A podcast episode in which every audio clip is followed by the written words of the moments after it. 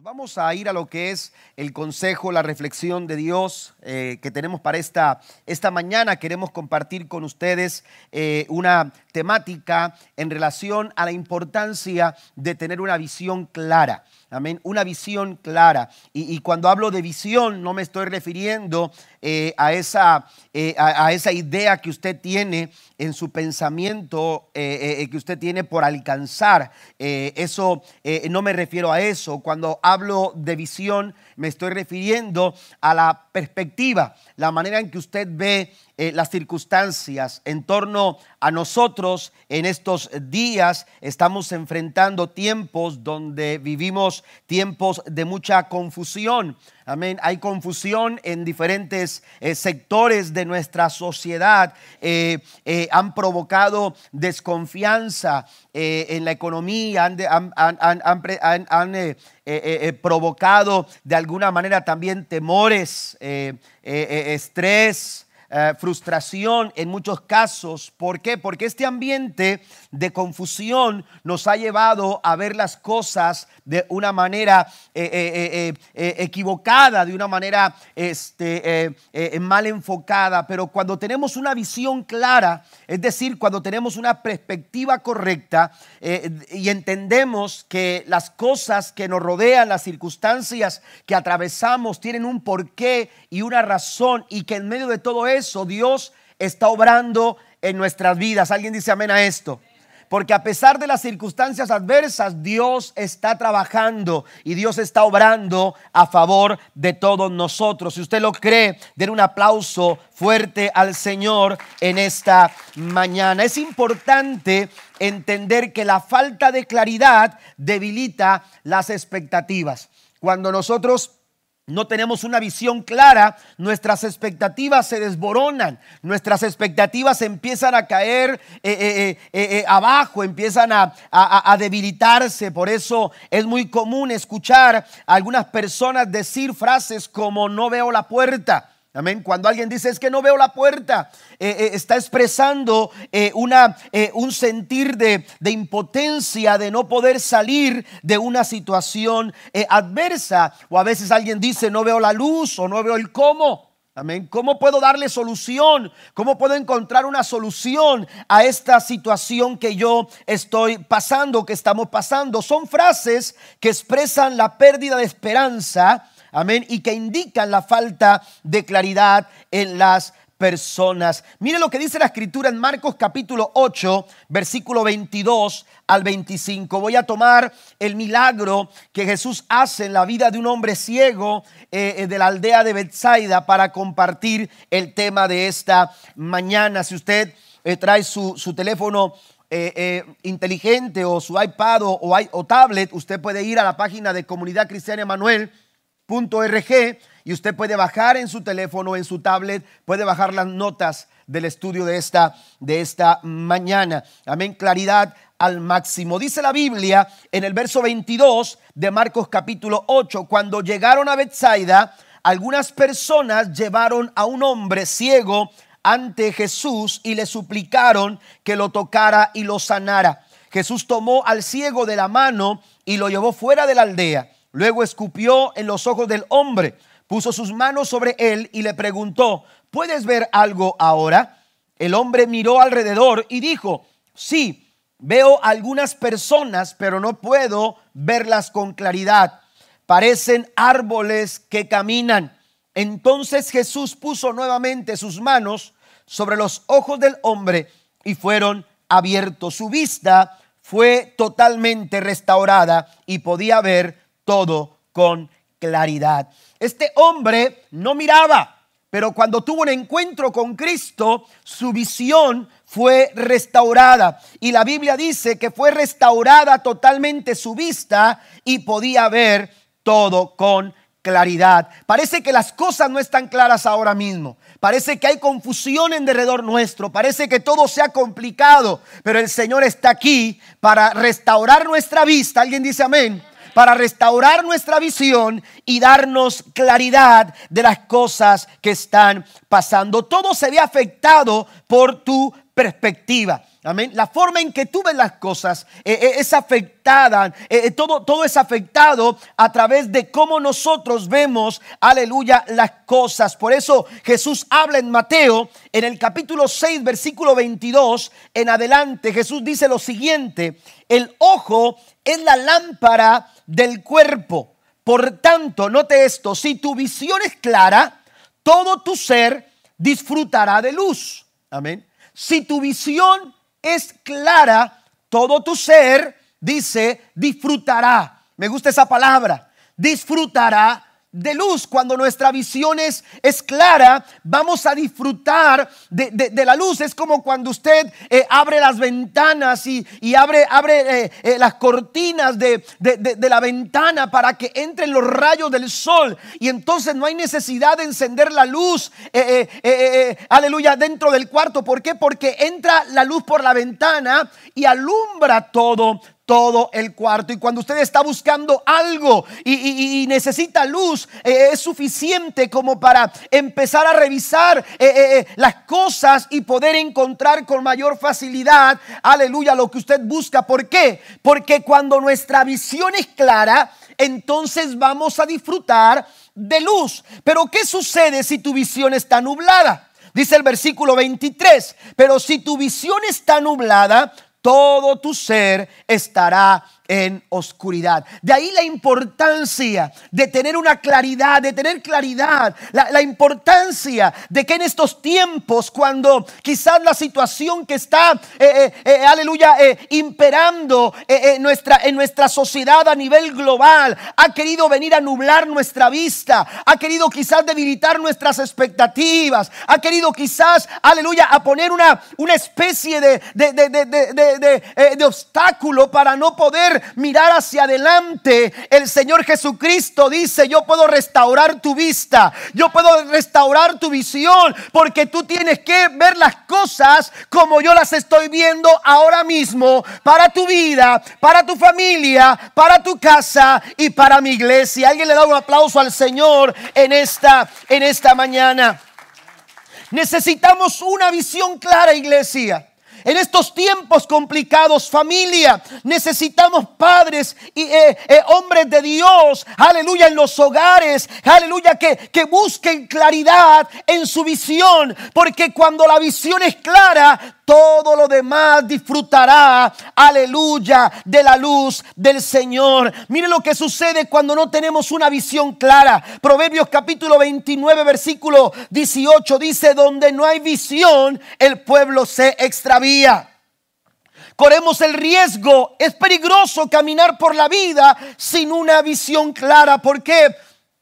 Porque nos extraviamos porque nos perdemos, perdemos el rumbo con mucha facilidad. Pero sigue diciendo el versículo 18, dichosos los que son obedientes a la ley. Aleluya, Dios quiere darnos una visión, aleluya, clara, que tú y yo podamos tener una perspectiva correcta en estos tiempos complicados. Y para ello hay tres cosas que necesitamos considerar y que yo quiero compartir con usted en esta mañana. La primera cosa que quiero mencionar es que para tener una visión clara necesitamos eliminar los distractores. Necesitamos eliminar todas aquellas cosas, aleluya, que tienen la capacidad de distraer nuestra atención. De distraernos. Cuando perdemos la atención, aleluya, eh, de, de lo que es realmente importante, hermano, podemos caer aleluya, e, en el error podemos tomar un rumbo equivocado, podemos tomar un camino incorrecto. Es necesario que nosotros sepamos, aleluya, identificar, eliminar aquellas cosas que nos distraen. En Marcos capítulo 8, aleluya, encontramos cuatro distractores que quiero enumerar en esta mañana rápidamente. Primero, la primera cosa que necesitamos eliminar y que tiene la capacidad de distraer nuestra atención, aleluya, de lo que es correcto para nosotros es el pecado. El pecado es un potencial distractor, aleluya, de tal forma que nos desvía, nos lleva por un camino equivocado, por un sendero, aleluya, equivocado, totalmente equivocado. El pecado no nos permite tener una visión clara en la vida. Segunda Corintios capítulo 4, versículo 4, hablando el apóstol Pablo, aleluya, se refiere, eh, dice lo siguiente, Satanás, quien es el Dios de este, de este mundo, ha cegado la mente de los que no creen. Son incapaces, note esto, de ver la gloriosa luz de la buena noticia. No entienden este mensaje acerca de la gloria de Cristo, quien es la imagen exacta de Dios. Cuando el pecado es, haya lugar en nuestras vidas, lo que sucede es que la mente, aleluya, se ciega. Nuestra mente se ciega de tal forma que no podemos entender dice aquí el mensaje acerca de la gloriosa, de la gloria de Cristo. Y somos incapaces de ver la gloriosa luz de la, de, la, buena, de la buena noticia cuando Jesús se encuentra con el ciego de Bethsaida. Aquel hombre fue traído por, por algunas personas. Si usted notó la lectura que dimos en el verso 22, dice que algunas personas llevaron este hombre ciego a donde estaba Jesús y donde estaba Cristo. Jesús estaba en Bethsaida. Pero llama la atención que cuando Cristo está por hacer el milagro, lo primero que hace es tomar al ciego y lo saca de la ciudad. Lo saca de la aldea. Esta acción es interesante. Aleluya. Y, por ejemplo, uno de los comentaristas, Matthew Henry, dice su comentario al versículo número 23, donde dice Jesús tomó al ciego de la mano y lo llevó fuera de la aldea. Eh, Matthew Henry da este comentario, la razón principal por la que Cristo sacó al hombre de Bethsaida fue por la maldad de aquel lugar impío. Bethsaida, aleluya, era un lugar, aleluya, que representaba el pecado. Era un lugar que representaba un mundo impío. Ahora, esto no, no, no es algo que nos estamos inventando. Mire lo que dice la escritura en el verso número, aleluya, 21 de Mateo capítulo 11. Jesús se refiere a Bethsaida con un lamento y dice, ay de ti, Bethsaida. Bethsaida era un lugar donde se habían hecho muchos milagros. Jesús había hecho muchas cosas en Bethsaida. Bethsaida había visto muchos milagros y maravillas de Dios, aleluya, en su interior. Pero aún así, aunque habían visto los milagros de Jesús obrando, aleluya, e, en su, en su ciudad, e, e, en su aldea, aleluya, aún así ellos rechazaron a Jesús no estaban dispuestos a recibir a Cristo. Por eso, amados hermanos, Cristo toma al ciego como diciendo, aleluya, ya no podemos dar más testimonio, aleluya, esta ciudad, porque esta ciudad está ciega, porque esta ciudad es necia, porque esta ciudad es un lugar de pecado. Ahora, mire qué tan interesante es este punto que cuando Cristo le, le, da la vista a aquel hombre ciego de Bethsaida, cuando aquel hombre restauraba su vista, la Biblia dice en el verso 26 que Cristo le dijo, no entres a la ciudad. Amén. Porque cuando Cristo te saca de ese lugar de pecado, porque cuando Cristo te saca de ese lugar, aleluya, de malicia, cuando Cristo te restaura, cuando Cristo te limpia, aleluya, ya no hay necesidad de que tú vuelvas atrás. ¿Estás conmigo? Ya no hay necesidad de voltear atrás. ¿Por qué? Porque el pecado ya no puede haber lugar en nuestro corazón para el pecado. Si usted lo cree, den un aplauso fuerte al Señor en esta mañana no entres a la aldea, le dijo. Aleluya, Efesios capítulo 4, versículo 18 dice, tienen la mente llena de oscuridad, vagan lejos de la vida que Dios ofrece porque cerraron la mente y endurecieron el corazón hacia Él. Un corazón que está en pecado, hermanos, tiene la mente cerrada y endurecido el corazón. Y cuando tenemos esa condición, aleluya, no podemos tener un entendimiento claro de lo que está pasando, porque la Biblia dice que las cosas espirituales, aleluya, el hombre carnal, el hombre natural no las puede percibir. Estas cosas solamente se perciben. Lo que Dios está por hacer en estos tiempos, lo que Dios está por hacer en tu familia, lo que Dios está por hacer en tu casa, lo que Dios está por hacer, aleluya, con nuestra nación, lo que Dios está por, eh, por amados hermanos, en el mundo solamente aquellos que son espirituales, aquellos que han sido lavados con la sangre del Cordero de Dios y han sido restaurados a una vida de santidad, solamente ellos pueden percibir lo que Dios está por hacer. Bendito su nombre para siempre.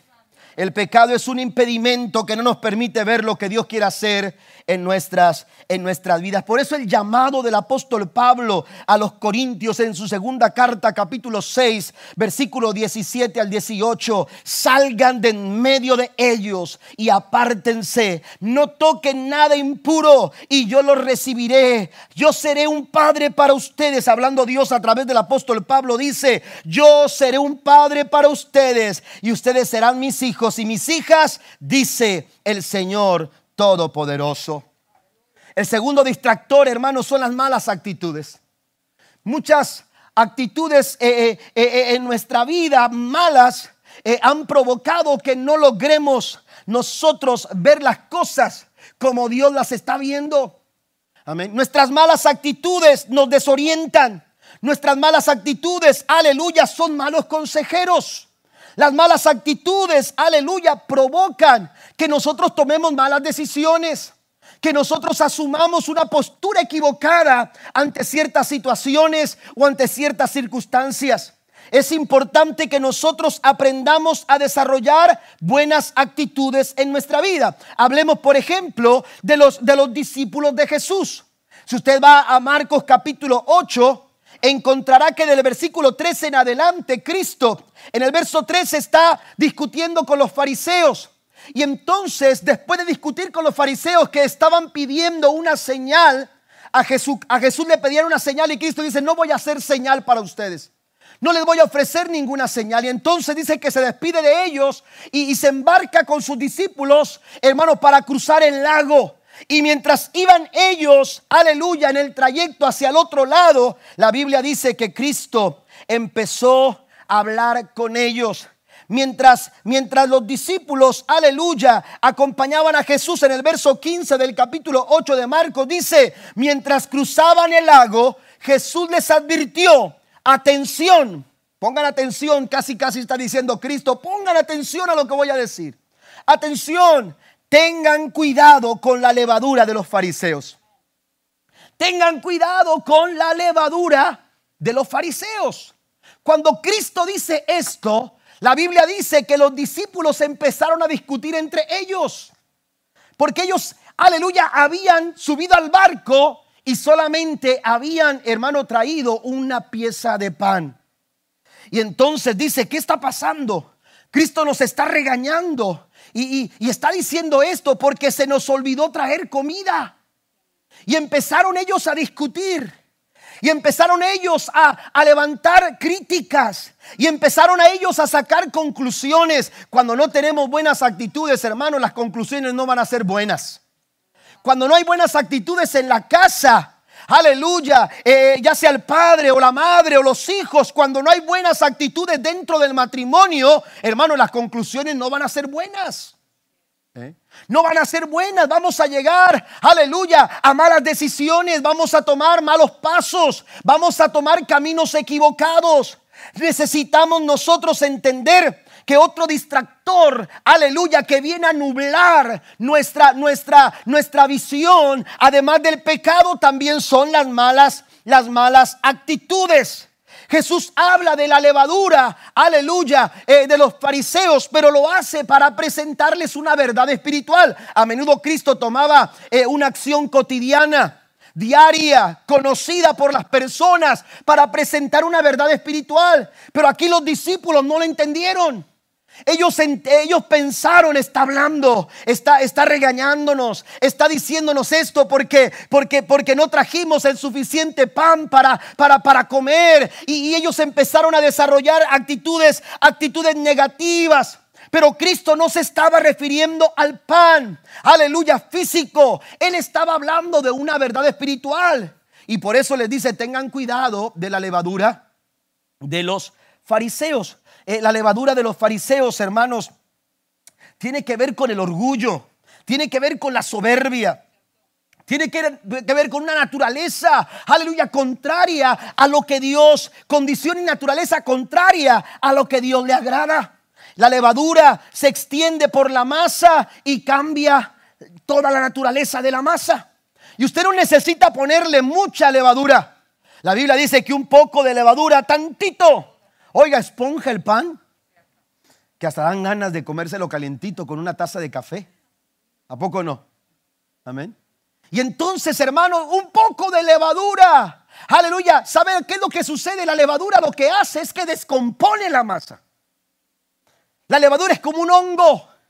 Amén. Y afecta a la naturaleza de la masa. Por eso eh, eh, eh, Dios le dijo al pueblo de Israel, aleluya, en diferentes partes. encontramos, por ejemplo, Levítico 2.11 y en Éxodo capítulo 12, encontramos indicaciones que la levadura no podía ser parte de los sacrificios. ¿Por qué? Porque la levadura echa a perder la masa aleluya, lo que hace es que la descompone, aleluya, cambia toda la esencia, la naturaleza, aleluya, de la masa. ¿Qué es lo que sucede con una mala actitud? Cambia la naturaleza de un cristiano, eh, nos aleja de la, de la fe sincera, nos lleva por un camino equivocado y por eso necesitamos eliminarla de nuestras vidas. La Biblia dice en Hebreos capítulo 12, versículo 15, mirad bien que nadie deje de alcanzar la gracia de Dios. ¿Alguien de aquí quiere dejar de alcanzar la gracia de Dios? Yo creo que no, todos queremos recibir la gracia de Dios, todos queremos, aleluya, eh, eh, recibir lo que el favor de Dios sobre nuestras vidas. Bueno, pero el Señor dice en su palabra, dice de ninguna raíz de amargura brotando cause dificultades y por ella muchos sean contaminados. Una mala actitud contamina. Cuando hay una mala actitud en casa, en el hogar, cuando hay una mala actitud en el manejo de nuestras finanzas, en nuestro trabajo, cuando trabajamos, eh, eh, llámese el trabajo que usted quiera mencionar, pero cuando nuestro trabajo lo hacemos con una mala actitud, lo que estamos haciendo es contaminando nuestro trabajo. Estamos echando a perder lo que, lo, que, lo, que, lo que estamos haciendo. Y en casa necesitamos eliminar las malas actitudes en el matrimonio, en la iglesia y donde quiera que estemos, porque eso viene a nublar nuestra visión. ¿Está conmigo? Dios quiere darnos claridad, pero para eso tenemos que eliminar el pecado y tenemos que eliminar las malas actitudes. Por ejemplo, el orgullo. El orgullo es una mala actitud. Y en Proverbios 13, versículo 10 dice, el orgullo lleva a conflictos. El orgullo conduce a conflictos. Detrás de un conflicto hay un corazón orgulloso. Amén. Hay un corazón orgulloso, incapaz de perdonar, incapaz de humillarse, incapaz de buscar, aleluya, el favor de Dios, porque cuando hay orgullo, hermano, la Biblia dice que el Señor al altivo lo mira de lejos, pero al humilde, al de corazón contrito y humillado, el Señor no lo rechaza. Le da un aplauso fuerte al Señor. Avanza un poco más. Tercer, tercer distractor, hermanos, es el pensamiento a corto plazo. Cuando pensamos solamente a corto plazo, aleluya, podemos estar boicoteando nuestro futuro. ¿Sabe que Dios tiene un diseño para usted? Dios tiene un diseño para cada uno de nosotros. Pero cuando no estamos eh, considerando, aleluya, nuestros pensamientos y solamente estamos pensando en el aquí y el ahora, hay gente que dice, esta es mi oportunidad de hacer lo que, lo, que quiero hacer, pero no se toma el tiempo para consultar a Dios. No se toma el tiempo para buscar eh, eh, el favor de Dios, si Dios, eh, si Dios, si es el plan de Dios, si es lo que Dios quiere para su vida. Oiga, cuando nos dejamos llevar por el momento, podemos estar boicoteando nuestro futuro. Amén. Se nos nubla la visión. Aleluya, cuando somos movidos por un pensamiento a corto plazo, cuando usted va a tomar una decisión, usted tiene que preguntarse, plantearse, aleluya, una, eh, eh, una situación y decir, bueno, eh, si tomo esta decisión ahora, ¿cómo va a afectar mi vida mañana? Amén. O cómo me va a afectar esta decisión ahora, a cinco meses o a un año. Pero cuando usted solamente piensa en el ahora, quizás en el ahora no, no, no vea muchas afecciones. Quizás en el ahora usted no mire muchas complicaciones, pero que en dos, tres semanas, que el día de mañana, que, en el futuro eh, eh, a corto plazo, que el futuro a, a, mediano plazo, a largo plazo. Cuando nosotros nos dejamos llevar por un pensamiento a corto plazo, aleluya, podemos estar teniendo una visión, aleluya, equivocada una perspectiva equivocada. Necesitamos nosotros buscar la dirección del Señor, buscar, aleluya, que Dios dirija nuestras vidas. Los discípulos pensaron en el momento, ah, está hablando del pan, aleluya, que se nos olvidó, está hablando de que, de que solamente tenemos un poco de pan para comer. Oiga, aleluya, a veces pensamos tanto en el momento que nos frustramos, que nos estresamos, que nos deprimimos y empezamos a tener preocupaciones Aleluya, ¿qué me voy a poner? No tengo nada para ponerme para, eh, para el trabajo, zapatos, ropa. ¿Qué vamos a comer ahora? Y empezamos a frustrarnos y a preocuparnos. Cristo dijo, ¿por qué se preocupan? Aleluya, por lo que van a comer o lo que van a vestir. Jesús dijo, no tienen por qué afanarse por el ahora. Tengan cuidado con ese afán. Miren las aves del campo, de, la, de los cielos. Aleluya. Eh, ¿Quién las alimenta? ¿No es Dios quien las alimenta? No tienen mayor valor ustedes, dice el Señor Jesucristo, cuando habló acerca de la preocupación. Y es que cuando nos dejamos llevar por el corto plazo, hermanos, rápidamente vamos a frustrarnos y vamos a preocuparnos. Miren los lirios del campo. ¿Quién los viste? ¿No es el Señor? Tenemos que pensar las cosas, amados hermanos, con un pensamiento a largo plazo, ver hacia adelante, pensar, aleluya, eh, eh, las cosas, no, aleluya, en el, en el ahora, en el aquí, sino pensar un poco más adelante. El pensamiento a corto plazo nos lleva a no ver cómo Dios está obrando en nuestras vidas. Y es que en el corto plazo estamos viendo problemas, pero pero, pero a veces Dios permite esos problemas porque tiene una grande bendición, aleluya, a largo plazo. ¿Está conmigo? ¿Eh? Eh, a veces estamos pasando una prueba y queremos salir de esa prueba. Muchas pruebas que a veces nosotros pasamos quisiéramos evitarlas, pero dentro del plan de Dios, dentro del propósito de Dios está que tú pases por esa situación, porque Dios sabe manejar las cosas. En Romanos 8:28 dice que a los que aman a Dios, todas las cosas. Diga conmigo todas las cosas. Todas las cosas en medio de esa prueba que estás pasando, Dios está orquestando una grande bendición para tu vida y para los tuyos. Den un aplauso fuerte a nuestro Dios. Número cuatro, el cuarto distractor, hermanos, tiene que ver con la tendencia a olvidar. Oiga, cómo se nos olvida las cosas con mucha facilidad. Se nos olvida las cosas con mucha facilidad. Aquí encontramos a los discípulos hablando, aleluya, de que solamente eh, tienen un pan, quizás echaban las culpas entre ellos. Es que, es que tú debiste haberte fijado. Eh, eh, es que, ¿cómo, es posible que solamente tengamos un pan con nosotros? ¿Qué pasa? Oiga, a veces nosotros olvidamos tan rápidamente lo que Dios ha dicho y lo que Dios ha hecho para nosotros. ¿Mm? Nos olvidamos. Ahora, ¿por qué digo esto? Porque si usted va a, Marcos capítulo 8, en Marcos capítulo 8, hermanos, al inicio de, este capítulo 8, Jesús acaba de alimentar cuatro mil personas. Eh, eh, eh, es un milagro distinto a la alimentación de los cinco mil. Jesús acaba de alimentar cuatro mil personas y ahí estaban los discípulos. Los discípulos vieron cómo ese alimento se multiplicó al punto de poder alimentar a cuatro mil personas. Amén. Y ahora estaban preocupados por lo que iban a comer. ¿De dónde vamos? ¿Cómo nos va a alcanzar este pedazo de pan? ¿A cuánto nos va a tocar? ¿Eh? Y estamos mortificados. ¿Por qué? Porque nos olvidamos Porque nos hemos olvidado. Y los discípulos se olvidaron, aleluya, que el, que, el asunto de, del sustento, de la provisión, del cuidado de Dios, hermanos, aleluya, a través de Cristo, no es un problema para nuestro Padre Celestial.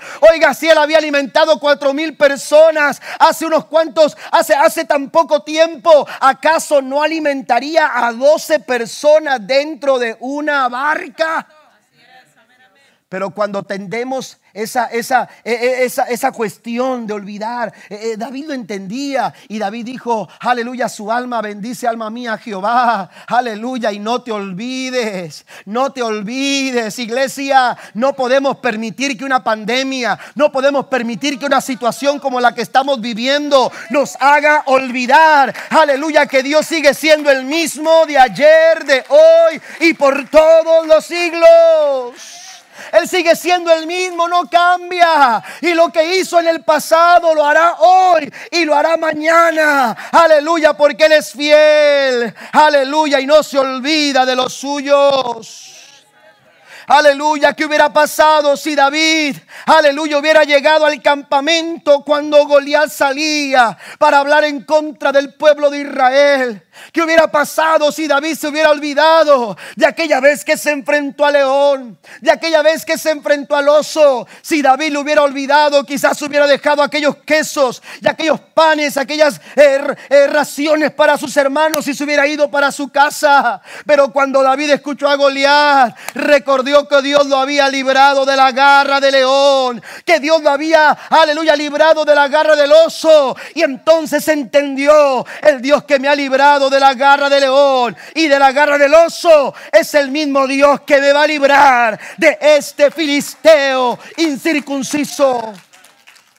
No te olvides, no te olvides, porque olvidarse, aleluya, de lo que Dios ha hecho por nosotros, hermanos, equivale a un distractor y nubla nuestra visión. Efesios capítulo 1, verso 18 dice, también le pido a Dios que les haga comprender con la claridad el gran valor, note esto, el valor de la esperanza a la que han sido llamados y de la salvación que Él ha dado a los que son suyos. El gran valor de la esperanza. Número dos, la segunda cosa que tenemos que considerar para tener una visión clara es un tiempo de comunión con Dios. Es el tiempo de comunión con Dios, pasar tiempo de comunión con Dios. ¿Por qué hablo de esto? Vaya conmigo a Marcos capítulo 8. El versículo número 23. Voy a leer el verso 23 en adelante. El verso 23 dice, Jesús tomó al ciego de la mano y lo llevó fuera de la aldea Luego escupió en los ojos del hombre, puso sus manos sobre de él y le preguntó, ¿puedes ver algo ahora? Oiga, el verso 23 es una escena, eh, eh, eh, es una escena de, de comunión, es una escena de intimidad con Dios, es un momento único, es un momento personal. Hay tantas, eh, eh, eh, tantas situaciones en este versículo 23 que nos inspiran a ese, a ese Dios personal que sabe tratar con cada uno de nosotros. Mire, el problema puede ser igual, amén, pero el trato de Dios siempre va a ser personal. Mire, Jesús pudo haber sanado a este, a, este, a este hombre de una manera distinta. Amén, como lo había hecho con otros ciegos, pero con este Jesús, Jesús no hizo lodo. ¿Se acuerda aquella ocasión en que Cristo escupió en el suelo? Hizo lodo y lo puso en los ojos eh, del ciego, aleluya. Y, después de haber limpiado, aquel hombre recibió la vista. Pudo haber hecho lo mismo con este hombre de, de Bethsaida. Pero con este hombre Jesús fue, oiga, eh, eh, no, es, no, es, una forma, no lo vaya a hacer. este, pero dice la Biblia que fue y escupió al ciego. Amén, imagínese. Amén. Escupió al ciego. Amén. Y entonces cuando este hombre eh, eh, fue escupido por Jesús, Jesús lo toca. Es una manera tan personal. Lo toma, lo lleva con él afuera de la ciudad. La Biblia dice, aleluya, que escupió los ojos en el, del hombre, luego puso sus manos sobre él y todavía conversa con él. Esto es comunión. Esto es un tiempo de, intimidad con Cristo, un tiempo muy personal con nadie más. Muchos lo dice, algunas personas lo llevaron. Jesús lo tomó de esa multitud y lo llevó a un lugar aparte. Amén. ¿Por qué es importante nuestra comunión con Dios? Porque es ahí donde usted y yo vamos a recibir claridad en nuestra visión. Cuando usted tiene un tiempo de comunión con Cristo en su vida, usted va a tener una, una perspectiva más clara de lo que está usted eh, pasando, porque las cosas las va a empezar a ver como Dios las ve. Desde la perspectiva de Dios, cuando usted está en ese lugar de Dios, en ese lugar secreto, mire que para los hebreos, hermanos, la comunión íntima es una sola palabra en hebreo y tiene la idea de algo dado en secreto. ¿Qué, qué, qué, qué nos da Dios en secreto? ¿Qué es lo que Dios te da a ti en lo secreto? Cuando tú tomas tiempo para orar, cuando tú tomas tiempo para ayunar, cuando tú tomas tiempo para leer la Biblia, cuando tú tomas tiempo para venir a la iglesia porque tú quieres estar en comunión. Al estar en la iglesia, tú estás en comunión con la iglesia y en comunión con Cristo. Hay muchas cosas, aleluya, dinámicas que nos ayudan a estar en comunión con Él. Pero cuando estamos en comunión, el Señor nos entrega algo en lo íntimo, algo en lo secreto. ¿Por qué Jesús no lo sanó en público? ¿Por qué Cristo no les dijo a las personas, a ver, rodeen aquí porque vamos a ver un milagro ahora mismo? Ustedes van a ver cómo este hombre eh, recibe su vista. No, la Biblia dice que lo toma y lo lleva a lo secreto lo lleva a un lugar secreto, aleluya, un lugar personal, un lugar íntimo. Y es precisamente en lo secreto que Dios le restaura la vista. Si tú quieres ser restaurado en tu vista, si tú quieres restaurar tu perspectiva, si tú quieres tener una visión clara, tú necesitas ir a lo secreto de tu Padre, a lo secreto de Dios. Y cuando tú vas a la comunión con Dios, mire lo que dice la Biblia, Salmo 51, versículo 6, dice, he aquí, tú amas la verdad en lo íntimo y en lo secreto me has hecho comprender sabiduría. Den un aplauso fuerte a nuestro Dios. Es en lo secreto, Padre, Madre. Es en lo secreto, familia, es en lo secreto, iglesia. Es en lo secreto de Dios donde tú vas a recibir la sabiduría que tú necesitas para saber lo que tienes que hacer ahora.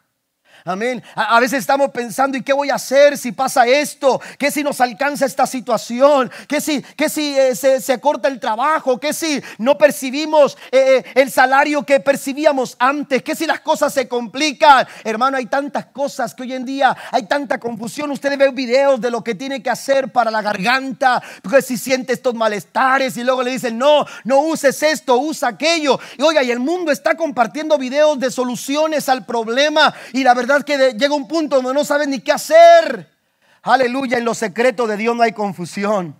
En lo secreto de Dios está la sabiduría que tú y yo necesitamos. La sabiduría que tú y yo necesitamos, la luz, la visión clara, la claridad a nuestra visión está en la sabiduría de Dios. Leo algunas citas. Salmos capítulo 119, versículo 15 dice, tu palabra es una lámpara que guía mis pies y una luz para mi camino. Aleluya, cuando usted va a lo secreto de Dios, su palabra será lámpara a sus pies y lumbrera a su camino. En el Salmo 119, versículo 130 dice, la enseñanza de tu palabra da luz, de modo que hasta los simples pueden entender. Usted no tiene que registrarse en el colegio para alcanzar la sabiduría que viene de Dios usted va a lo íntimo de Dios, a lo secreto de Dios. Y cuando usted va a lo secreto de Dios, dice, aún los simples pueden entender. Amén. Y por último, el Salmo 25, versículo 14, antes de entrar al tercer punto para terminar. El Salmo 25, verso 14 dice, la comunión íntima de Jehová es con los que le temen y ellos hará conocer su pacto. Amén. Y la tercera cosa que tenemos que considerar para restaurar nuestra visión, para, tener claridad a la hora de, de ver las cosas que nos rodean, es poner total dependencia en Dios. Poner total dependencia en el Señor. Mire lo que dice el verso 25. Marcos 8, nueva traducción viviente, dice, entonces Jesús puso nuevamente sus manos sobre los ojos del hombre y fueron abiertos. Su vista fue totalmente restaurada y podía ver todo con claridad. Amén.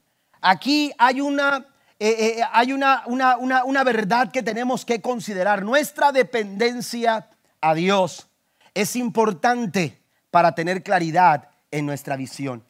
Si queremos tener una visión clara, necesitamos tener una completa, totalmente eh, depender del Señor. Dice, entonces Jesús puso nuevamente. Ya había puesto la mano en él. En la primera ocasión, Jesús le pregunta, ¿ves algo? Y el hombre le dice, bueno, Señor, sí veo. Pero, pero, pero veo personas, aunque no distingo quiénes son, porque las veo como si fueran árboles que están caminando. Si usted me pregunta a mí, eh, a quiénes distingo, ya desde donde está la mano Daniel, eh, algunos ya este, los sé que se sientan ahí, por eso sé quiénes son. Pero ya después de ahí ya, ya batallo para distinguir las caras. Amén. Como quiera les mando un saludo. ¿Verdad? Pero yo veo que están ahí, pero a veces sus caras. ayer fui, no, cuando fue el jueves que fui al funeral, eh, eh, a un funeral a, oficiar, este, me encontré un pastor y, y, este, él estaba esperando entrar a la capilla eh, a, otra capilla, yo iba a entrar a la otra y entonces apenas entro, él estaba ya ahí y entonces ah, yo trato de, ubicarme y, se acerca conmigo y, me toca el hombro y me dice, ¿cómo estás Octavio? Y volteo yo y le digo, muy bien, Dios le bendiga y, me quedo viendo. Porque traía la máscara, esas máscaras que cubren bastante, ¿no? Y entonces le tuve que preguntar, dime quién eres. Y ya me dijo, soy, eh, ya me dijo, ay, discúlpame, le dijo, si, eres, eh, ya, ya, ya, ya lo identifiqué. Amén. ¿Qué tan, qué, tan descuidado andaba yo con, con eso? Que, que, oiga, cuando salgo del funeral voy a, a un señor y le digo, eh, seguimos orando por la familia y, y, sepa que estamos confiando en el Señor para su vida y, y lo confundí con un hijo de, del que había fallecido. Y me dice el Señor, me dice, ah, disculpe, es que yo soy el que estoy poniendo las, las cortinas. pero como traía máscara, yo lo vi y se parecía mucho eh, a uno de los hijos de él. Y, pero yo pues no distinguí bien el rostro y como quiera le di el saludo, amén. Pero, pero oiga, eh, eh, necesitamos para una visión clara, necesitamos depender de Dios.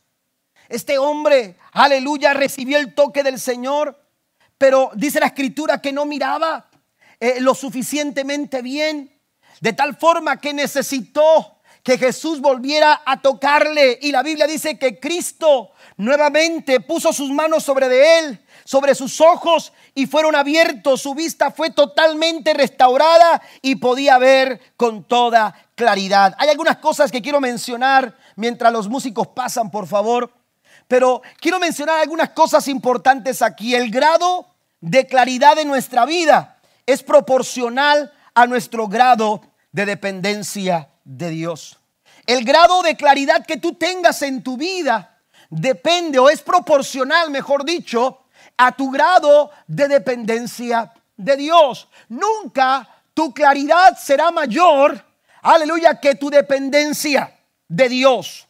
Si tú quieres tener, aleluya, eh, desarrollar una mayor claridad eh, en tu vida, tú necesitas mostrar dependencia absoluta en el Señor. Cuando hacemos de lado el depender de Dios para depender de nosotros o depender de otras cosas o de otros, perderemos claridad. Y nuestro grado de claridad lo determina nuestra dependencia de Dios. Cristo habló de la preocupación y del afán y les dijo a sus, a sus seguidores, les dijo, miren, entiendan algo, los gentiles necesitan esas cosas, las buscan, trabajan por ellas. Aleluya, se esfuerzan tanto y luchan por conseguirlas y Dios sabe que ustedes también las necesitan. Y entonces da paso al versículo 33 de Mateo 6. Jesús les dice, busquen primeramente. permítame decirlo de esta manera, dependan totalmente del Señor. Nuestras prioridades, hermanos, revelan la condición de nuestro corazón. Y cuando tú buscas primeramente el reino de Dios y tu justicia, tú le estás diciendo al Señor, yo no dependo de mi trabajo, yo no dependo de las formas, yo no dependo de las circunstancias, no dependo de cómo se vean las cosas, yo dependo de ti, por eso te busco en primer lugar. Y cuando usted busca en primer lugar a Dios, dice, busquen en primer lugar al Señor, el reino de Dios y su justicia y todo lo demás, lo que ustedes necesitan, el Señor se los va a dar por añadidura. Den un fuerte aplauso a nuestro Dios. Póngase de pie conmigo, por favor. Nuestro grado de claridad lo determina nuestra dependencia en el Señor. Jesús dejó esto muy claro con sus discípulos. En San Juan 15, versículo 5 les dice, ciertamente yo soy la vid, ustedes son las ramas, los que permanecen en mí y en ellos producirán mucho fruto porque separados de mí nada pueden hacer. La claridad para el ciego no está en la saliva. A veces nos enganchamos con las formas. Pero la, la, restauración de la vista del ciego no estaba en la saliva, no estaba en las formas. La restauración de la vista, la claridad para la visión de aquel hombre, hermanos, estaba en Jesús. Estaba en Cristo. Amén. Porque las formas pueden cambiar. Las maneras pueden cambiar. Tu trabajo, el día de mañana puede cambiar. Pero cuando tú dependes de Cristo, Él nunca cambia. Él nunca cambia. Él nunca cambia. Vuelvo a repetir las palabras de David cuando dice, Dios me ha librado de la garra del león y de la garra del oso. Los tiempos cambian, los problemas cambian, pero el Dios que te libró de la garra del león y de la garra del oso es el Dios que no cambia y te libra también de una situación como la que estamos viviendo. Es importante tener una visión clara.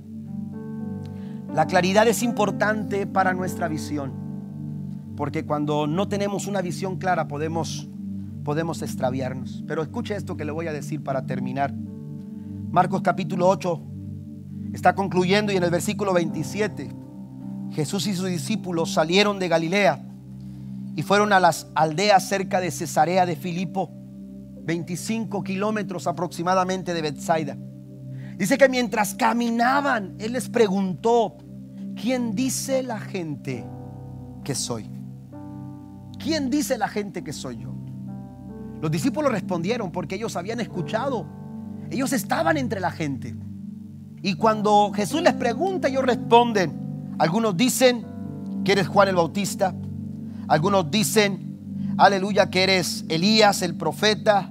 O alguno otro de los profetas. Miren, es curioso, pero la gente, eh, eh, la gente estaba más dispuesta a creer que Jesús era uno de los profetas que había muerto, que ya está, porque Juan el Bautista tenía, tenía unas cuantas semanas, unos cuantos días de haber muerto.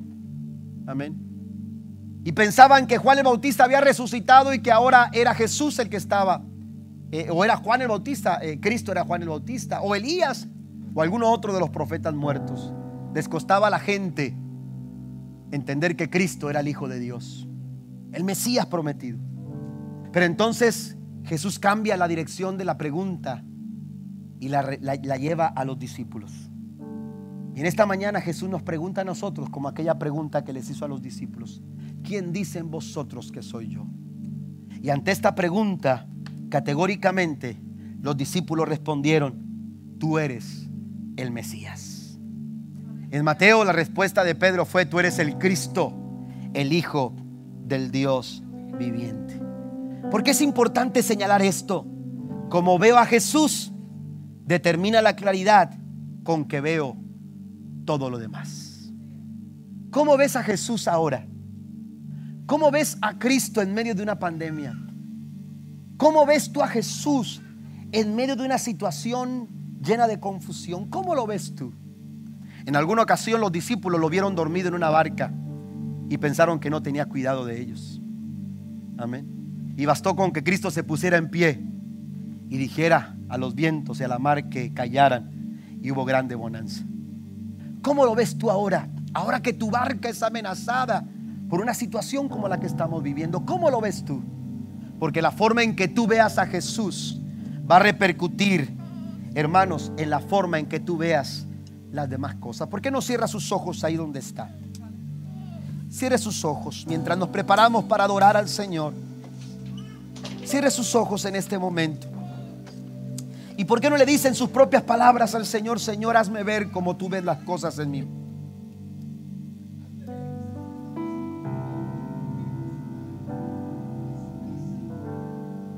Estando por momentos difíciles en su economía. ¿Por qué no le dice al Señor, Señor, permíteme ver a mi esposo, ver a mi esposa como tú lo ves? A mis hijos como tú los ves. Este problema financiero, permíteme verlo como tú lo ves. Pero la verdad es que en esta mañana lo que tenemos que hacer es ver a Cristo.